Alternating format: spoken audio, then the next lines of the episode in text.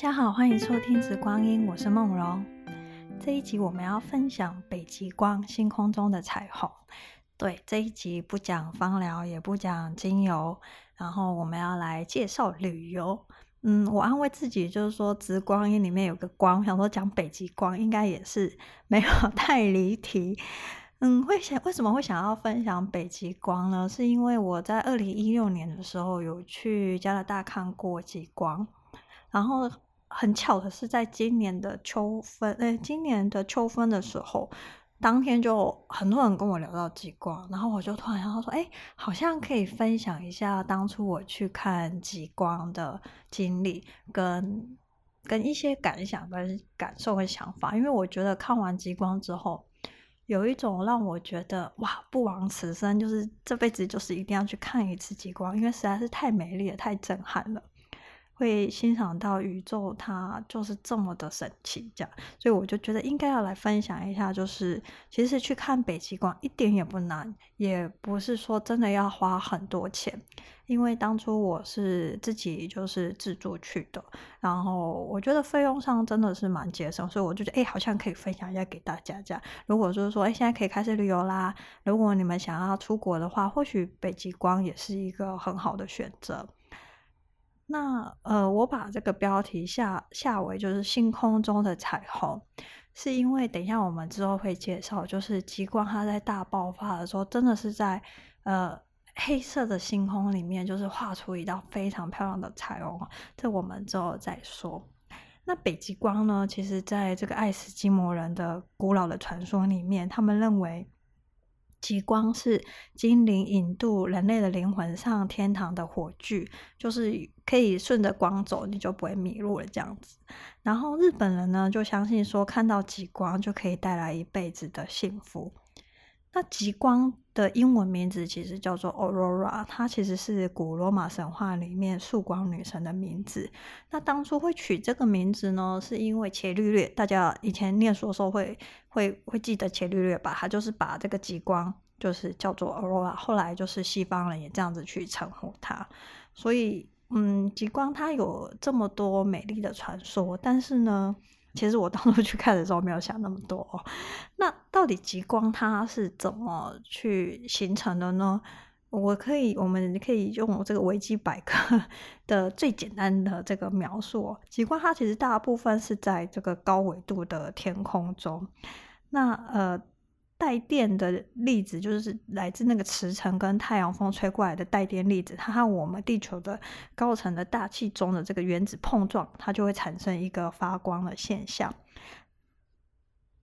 那大多数的这个极光啊，其实是发生在所谓的极光带。那一般来说，在经度上就是距离地磁大概十度到二十度。那纬度的话，就是宽在三到六度的这个带状区域。其实南极也有极光，但是因为南极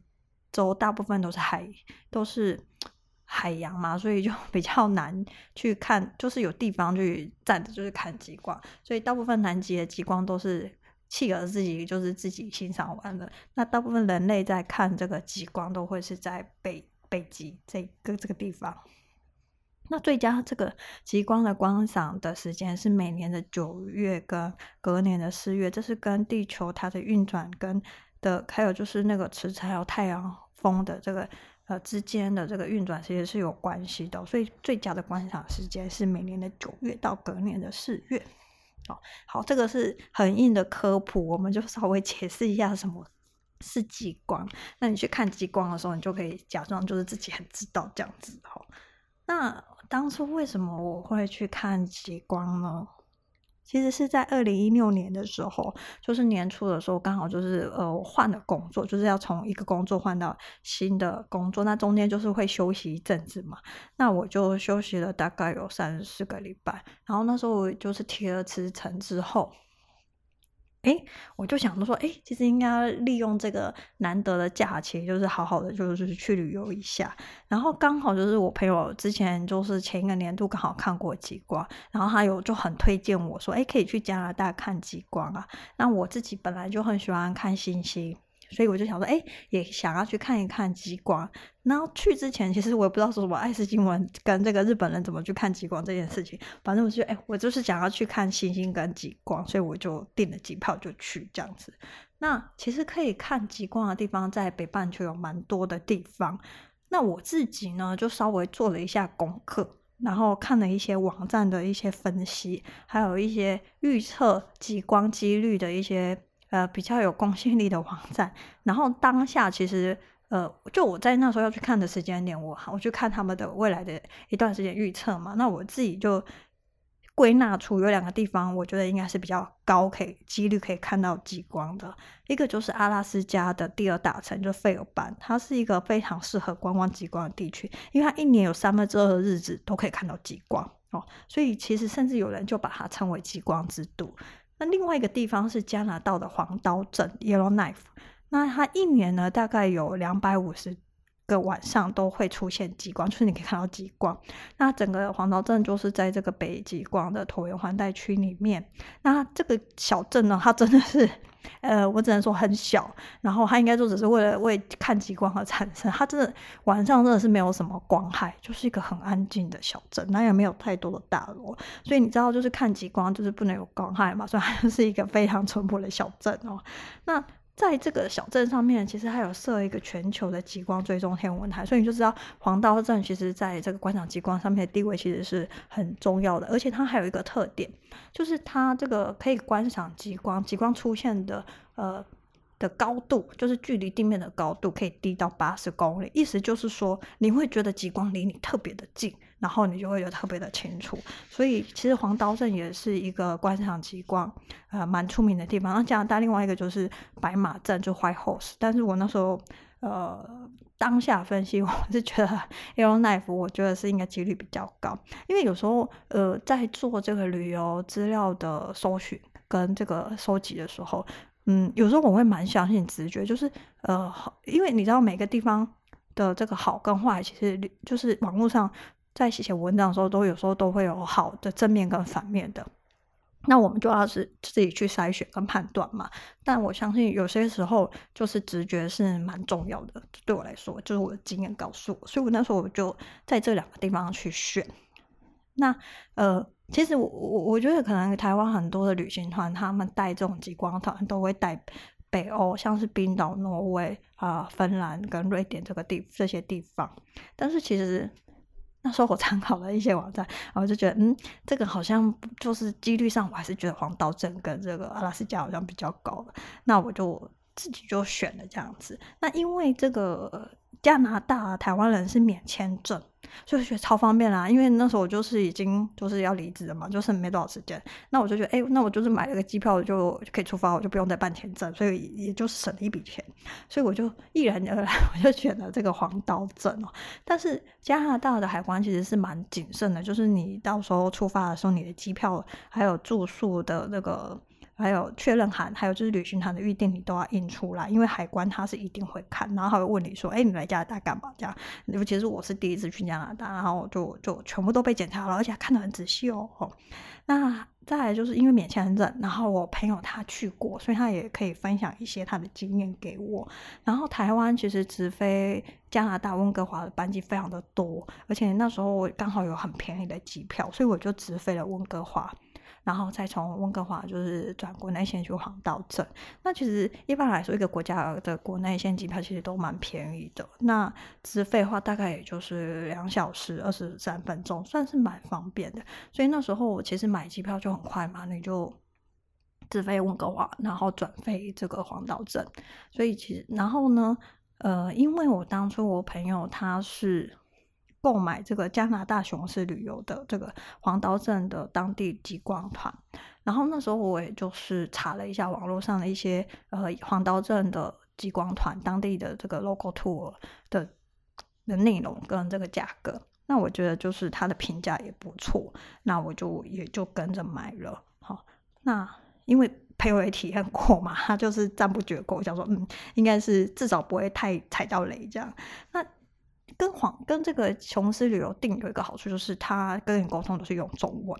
那预定的时候呢，你就跟他讲说，哎，你到黄刀镇的这个班机，然后还有就是他们会提供在黄刀镇的时候你会穿的这个御寒的这种抗寒衣的外大外套，还有雪鞋、雪靴，还有就是裤子，还有手套。基本上，因为这个黄刀镇它其实在冬天的时候是非常的冷，它就是全部就是冰天雪地，一片雪白。有时候就是那时候我们去的时候，就是有低到零下二十几度，所以真的是需要那种很专业的那种抗寒衣，就是台湾 根本就不会穿到的这样。那很好，就是它这个呃 logo tour 就是就是有包含所有的衣物，就是不用另外再付费，所以我觉得挺好的。好，那其实去就是。你看，就是去加拿大机票买好了，那飞到黄刀镇就有人照顾我，就是跟着走。所以就是其实都决定要去看这个极光，然后把这个机票还有这个 logo tour 都订好，其实我就花了不到一天的时间，我就都都订好了。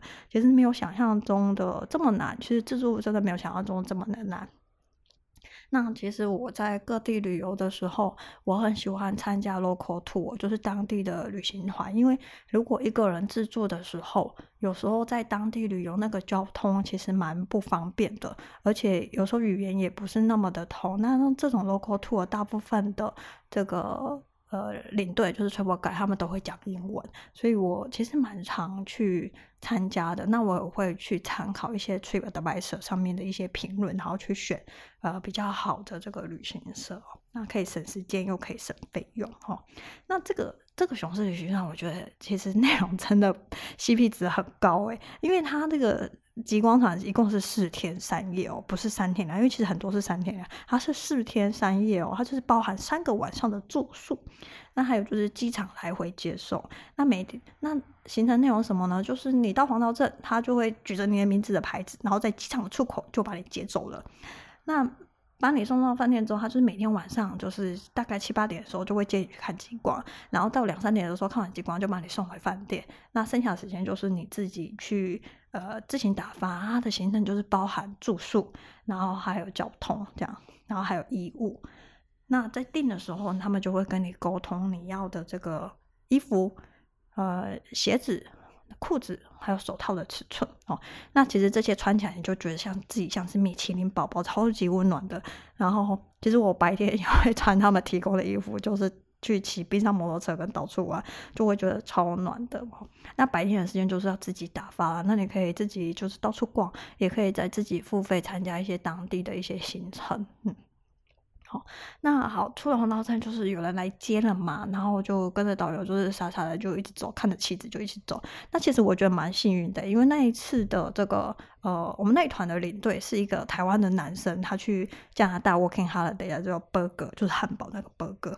那你看，我就很意外的 享有了亲切的台湾人的中的这个中文服务，这样你要他乡遇故知，就是。交就是旅游最开心的事情，因为就会很方便嘛。然后其实那一团大部分都是西方人，就是外国人都讲英文的。那刚好有两个就是在加拿大念书的大陆女生，然后后来我们就玩在一起，因为其实年龄也差不多。所以，嗯，如果说就是没有遇上 讲中文的，确实很多时候参加 local tour 是需要会简单的这个英文。但是，其实最重要就是你要就抓到诀窍，就是集合的时间，什么时候就是下车上车的时间，然后集合地点，你知道，呃，可以跟这个领队确认这几个呃重点。其实我觉得大部分都没有什么问题哦。好，从机场把我们接到饭店之后呢，然后他们就会把这个所有的衣物就是给我们，然后就大家就是确认一下嘛，什么问题。然后第一天就是交代说晚上就是七点半的时候就在这个饭店集合，就去看极光啦。那因为到的时候其实就是已经就是下午一两点，所以我们就跟那个两个女生就一起去吃午饭，然后稍微逛了一下附近的超市。其实我很喜欢出国的时候去逛超市诶，因为。因为，呃，就可以看这个当地人他们的生活的习惯跟方式跟喜欢吃的东西，然后我就会乱买很多小零食，然后去体验一下当地居民的这个就是食食这一方面，然后有时候蛮挖到蛮多的这个欧米亚给，就是纪念品可以带回来给大家玩这样子。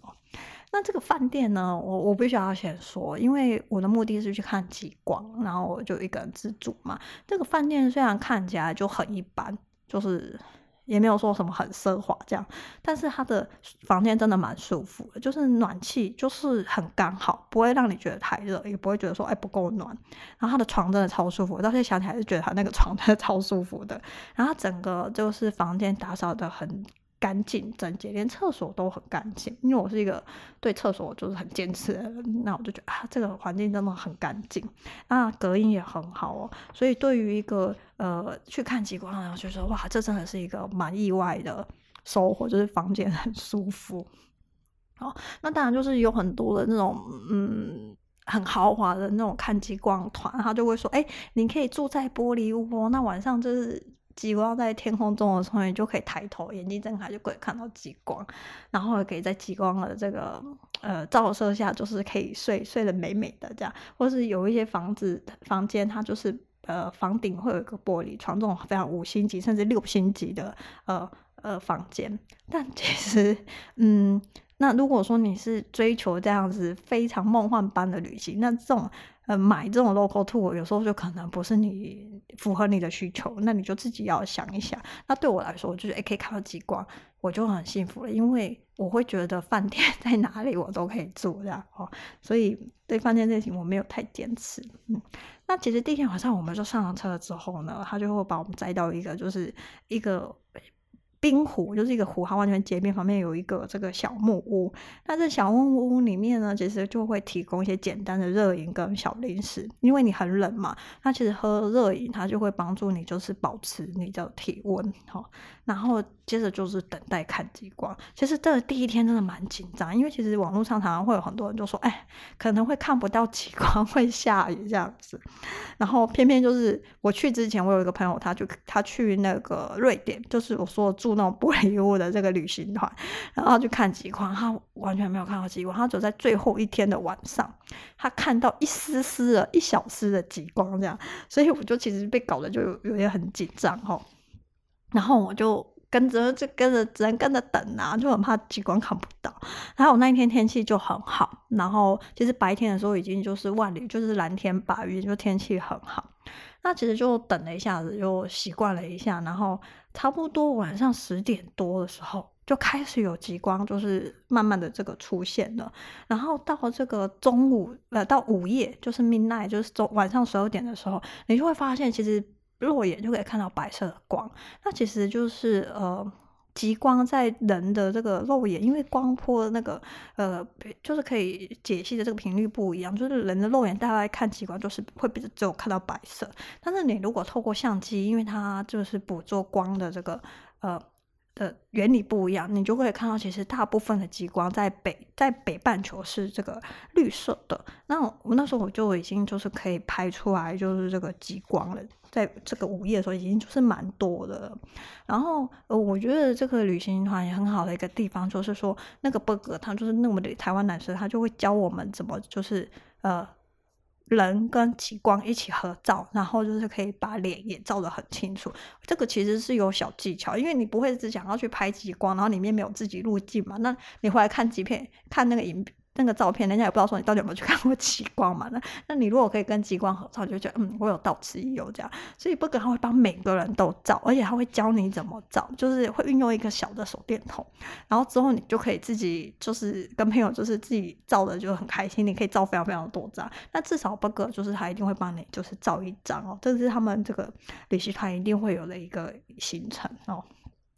但是呢，就是除了他帮我拍了照片之外呢，其实我在去出发之前看极光，就我我已经有请那些懂摄影的朋友，就是呃把我的傻瓜相机，其实不用真的不用 买到单眼，不用为了看极光买单眼，他就把我的傻瓜相机的这个光圈啊、曝光啊这些什么都设好了，所以当时我就是直接就是可以用我的傻瓜相机一按就可以拍出非常漂亮的这个极光，也非常的清楚。那要不要带脚架，就要看你的手跟稳稳还是不稳，因为其实拍极光是要比较延时曝光，就是它需要一点时间的。那如果说你是平常手会抖的人，你就建议你带一个小脚架。那其实也不用太大脚，就那种折叠式的就可以，因为其实也没有什么风。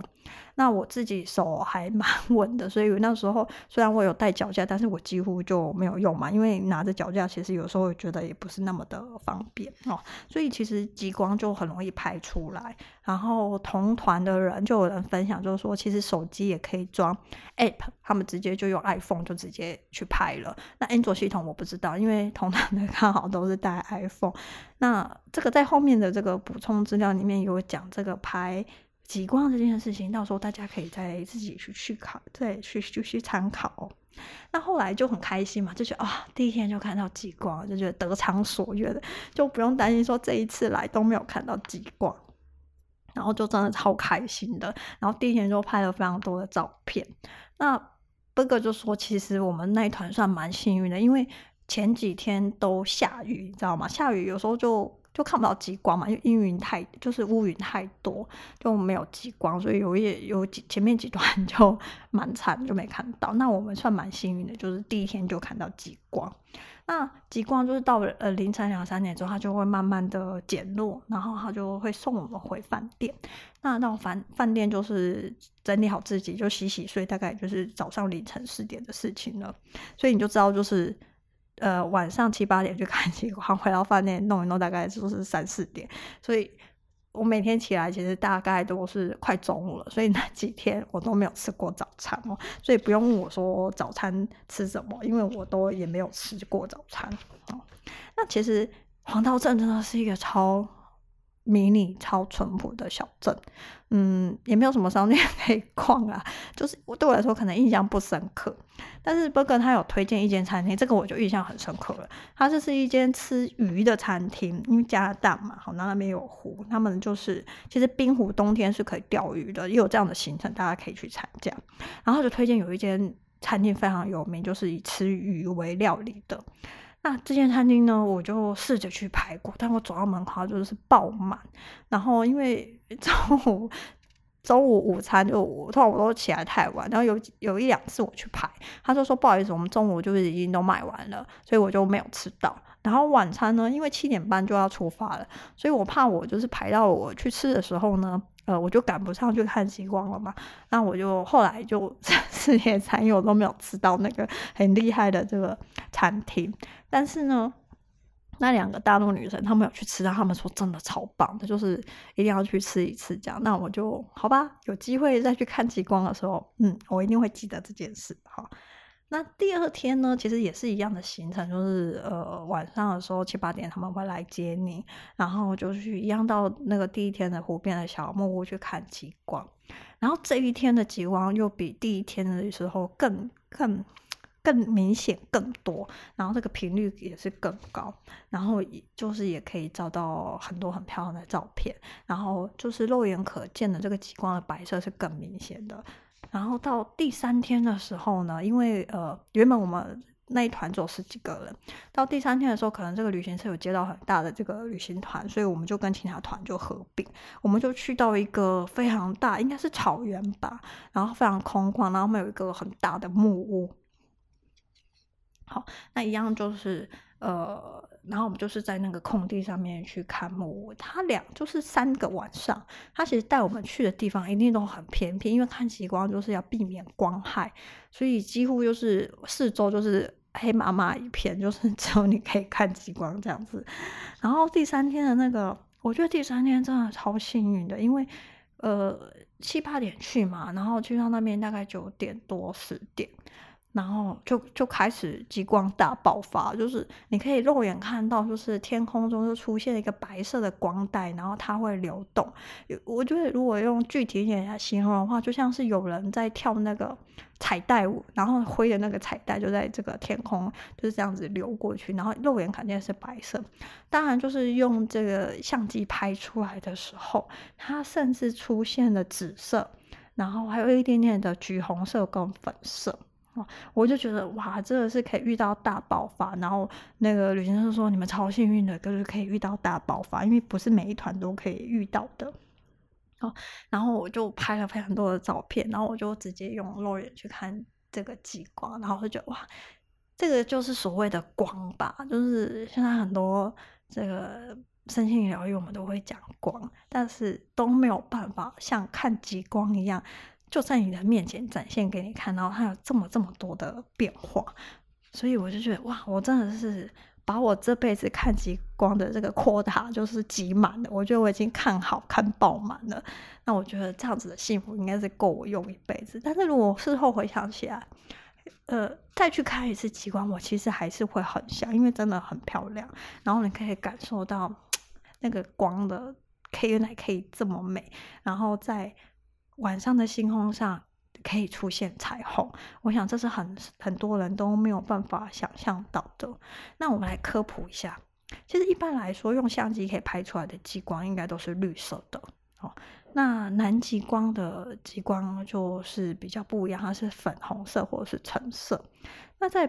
北半球呢，如果是在大爆发的时候，就是极光指数非常的高，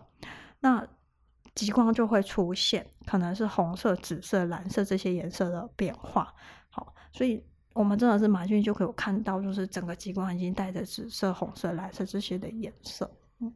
嗯，我在这个官网里面也有 po 一篇，就是文字版的看极光的行程，里面有一些是我去拍的照片，有一些是我从网络上去截取的哦。那大家可以参考，就是极光大概是长什么样子。好。好，所以嗯，有时候参加这个旅行去看某些地方，我们都会笑称，就是是拼人品好不好的时候，就是人品好的时候，你就会超 lucky 的。那我想应该人品还不错，没有啦，其实是我一直觉得我的旅行运真的蛮好的，嗯，好。那除了看极光，那白天能干嘛呢？其实我觉得，呃，黄刀镇其实还蛮多活动可以做的。因为去看，你看，就是九月到四月，其实在纬度这么高，他们就是已经是冬天了嘛。然后我去的时候是三月，就是春分的时候，所以那时候其实还蛮冷的，就还没有开始结冰，所以其实蛮多活动可以做。我有做的是骑冰上摩托车。嗯，我觉得这真的超，就是跟在冰上这个，因为它那个冬天的时候，他们有一个很大的冰湖，就是结冰非常的硬，所以你就可以在上面骑这个冰上摩托车。那这个冰上摩托车呢，其实一般来说是两人一辆摩托车。然后因为我是随性走进去，问说我可不可以参加，你知道吗？那别人都是。一群人，那只有我一个人，那刚好那时候就是呈现奇数，就是那个落单的。那我觉得这店家也蛮妙啊，因为他就放心让我一个人自己骑一台，他也不问我说平常有没有骑摩托车。然后你知道，在外国人里面，一百五十几公分这样的身高，真的是很迷你耶。那我是想说，哇，真的很看得起我诶。好，那他的摩托车真的蛮大台的，其实。呃，我觉得那个操控那个摩托车我头那个车头的地方，会比一般的一百五十 cc 的这种机车更沉重，所以就是你的手要非常的有力。反正我骑完，我当天晚上 我是觉得手酸的，因为你要用力去操控那个方向哦。那骑这个冰上摩托车，因为它那个冰湖整个结冰又很硬嘛，大家就在这个冰湖上面去骑。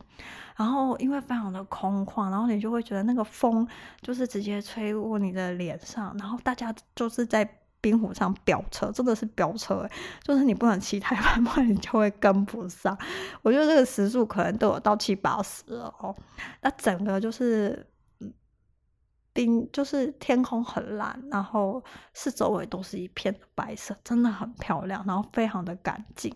然后你会觉得那个空气虽然很冷，但是你会觉得空气非常的凉，然后非常的干净，你就觉得哇，整个肺好像都被洗涤了一样，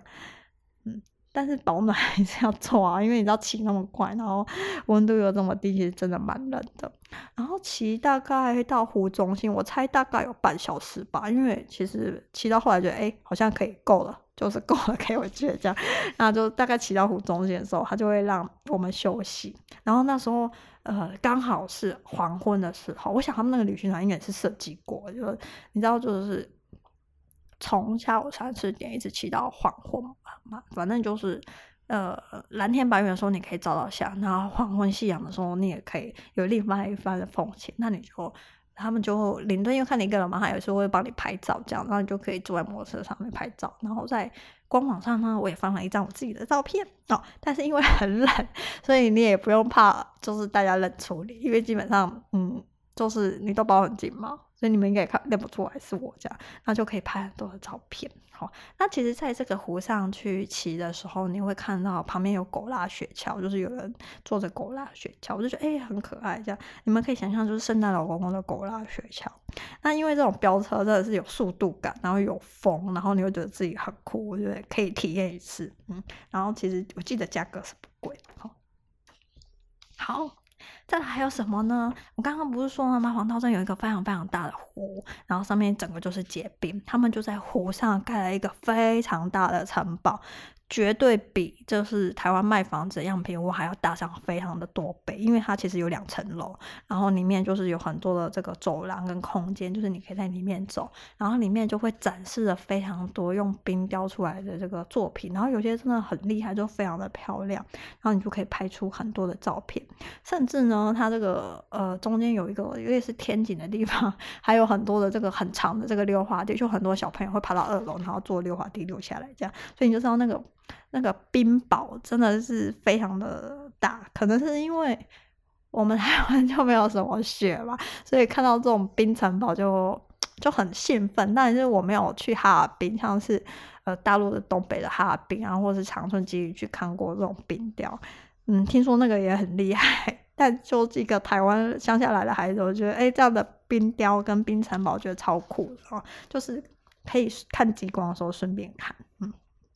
那再来就是刚刚讲不是有狗拉雪橇嘛？其实你也可以付费，就是坐在这个雪橇上面，然后他们就会用狗就拉着你的雪橇，然后带你们去逛一圈，然后去看一些这个景观这样。然后那时候我们刚好遇上，就是他们黄道镇一年一度有这个当地人的所谓的狗拉雪橇的比赛，那其实蛮刺激的。他们有分就是好几轮到最后决赛这样，那你就可以看到他们就是其实蛮刺激的哈。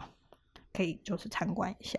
然后其他的行程呢，还有什么就是什么野牛观赏啊，然后有一个什么瀑布徒步徒步旅行。那我就没有参加。那刚刚就是讲那个不是一个很大的这个湖吗？那因为真的，一片雪白，真的超好 照相的。那因为跟我同行的两个大陆女生，她们就是学艺术跟电影拍摄，所以她们其实对照相就很有概念。所以我就在她们指导下，就是也玩的蛮有趣的。因为她们就蛮多鬼点子，然后又很很活泼，好，所以就就我觉得其实有时候出国然后自助会遇到很多很好玩的人，那其实就会让你的这个这一次的旅行，你会留下更多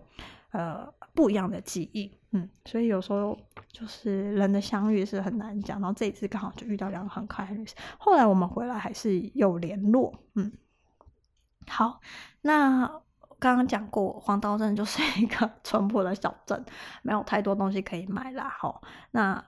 有一些小店他们会卖一些什么。雪貂皮啊，然后手套跟皮衣这个，那因为我也没有就是去问这个皮毛怎么怎么取得，所以大家自行斟酌。反正就是嗯玩嘛，嗯买东西可能在机场 买一买就可以了。好，所以加拿大有冰酒啊，嗯，可以有兴趣的人可以在这个呃机场去购物。但黄刀镇我是没有什么印象，那我觉得这边呢，有几个有一个东西，我觉得可以特别分享，就是这是一个不负责任，然后也不是很专业的这个观赏极光最佳时间的分享。因为我跟我朋友都有看到大爆发，然后我朋友是在秋分的时候去看，就是九月二十二号前后。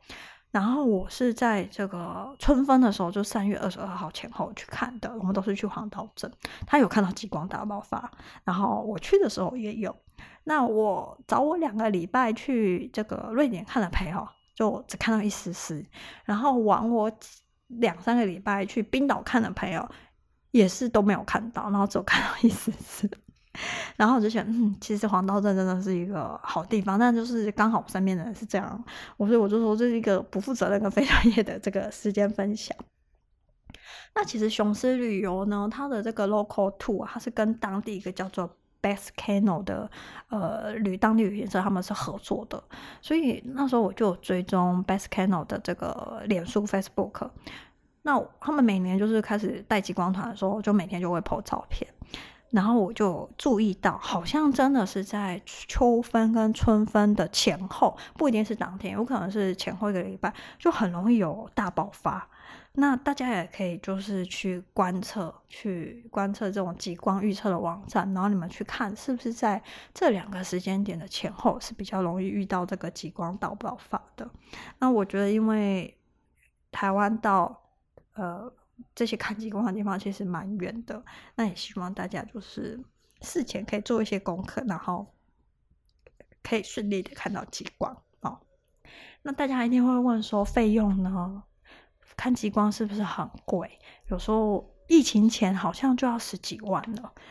但是因为其实我是二零一六年去的嘛，其实也有一点点久远了，但我记得非常的清楚，就是我从。买这个台湾到加拿大的这个所谓机票，加上当地的这个 local tour 的这个行程，当然就是不含这个吃饭，还有就是你自己买东西的，那其实是一般旅行团的费用的一半不到。所以我就说，有时候自助就是它，呃，有时候去看极光真的没有想象中那么的贵，只是说你会要会简单的英文，然后。当然就没有很奢华的吃啊，然后也没有什么玻璃屋，那大家自自行斟酌你旅行的目的跟你的这个追求哦。那我觉得是蛮不错的，嗯，CP 值很高，可以再去一次。那我其实也觉得自己真的蛮幸运，就是 感谢老天每次都可以给我有这么棒的旅行运，就是我可以一路平安的回来，然后可以看到这个极光。然后我去南极的时候也是超幸运的，然后我去纽西兰跟去很多地方的时候，真的都就是有那种天气突然很好，然后可以看到我想看的东西。所以我觉得旅行真的是要常常心怀一个感激的心，就会看到。很多很美的东西，那也祝福大家，就是可以看到幸福的彩虹极光。现在可以旅行啦，然后现在又开始是看极光的季节啦，我就觉得可以去看一下。如果就是嗯，对于光，嗯、你知道直光阴嘛？其实我们在做疗愈的时候，光是非常非常重要，就是你跟源头的这个连接。但如果你想要更深的用肉眼，就是可以 感受到更多的光，我觉得看极光真的是一个非常好的选择。嗯，然后你也会觉得，我就常常有时候想象，就是说，人的一生的最后，那不是常有电影就讲说，你人在一生最后的一些时刻，你就会去回溯你这一辈子过哪些精彩的片段。那我会觉得说，嗯，我的。这个精彩片段里面有看极光，真的就是已经值回票价了哈，所以大家可以就是计划一下，嗯。那我在官网的文章后面其实有一些参考资料，我觉得可能如果你是想要跟我一样，就是自己去办自助去采看极光的话，那有一些极光预测的网站，还有手机的 APP。嗯，你们都可以参考。那加拿大的雄狮旅游其实真的服务不错，因为我朋友他那时候是在加拿大工作，他是台湾人，然后他其实也参加了这个雄狮很多的这个加拿大不同地点的旅行团，他们觉得他觉得评价都都是感受都很好。那那这个呃。它其实雄狮它这个不同型，它它这个黄桃镇型人是跟这个所谓 backpacker 合作，但因为对方是讲英文的，那你们就自己斟酌，反正资料我都附上去了。那拍摄极光，因为你知道我们就是去看去旅游，就想要拍照片嘛，极光其实没有那么好拍。那我也在这个官网上文章上面有讲分享了一些我的心得，大家也都可以去参考。好，那今天呢，我们就是分享了光，就是北极光，就是。星空中的彩虹，那希望就是大家看到自己幸福的极光，那这就是我今天的分享。那谢谢大家今天的收听。